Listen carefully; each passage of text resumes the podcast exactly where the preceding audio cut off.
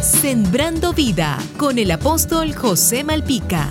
Hablando de las crisis, decíamos ayer que las crisis son como baches en el camino que se presentan de manera inesperada. Albert Einstein dijo en una oportunidad, no pretendamos que las cosas cambien si siempre hacemos lo mismo. Las crisis debemos verlas como oportunidades, aunque a usted le cueste admitirlo, la crisis es la mejor bendición que le puede suceder a un hombre o a un país. ¿Sabía usted que los grandes inventos que han cambiado la historia se suscitaron en medio de una crisis? La creatividad nace de la angustia, así como el día nace de una noche oscura. La verdadera crisis es la crisis de la incompetencia. La más grande lucha de una persona o un país ante una crisis es la pereza y una actitud negativa para encontrar las salidas y las soluciones. Sin dificultades no hay desafíos.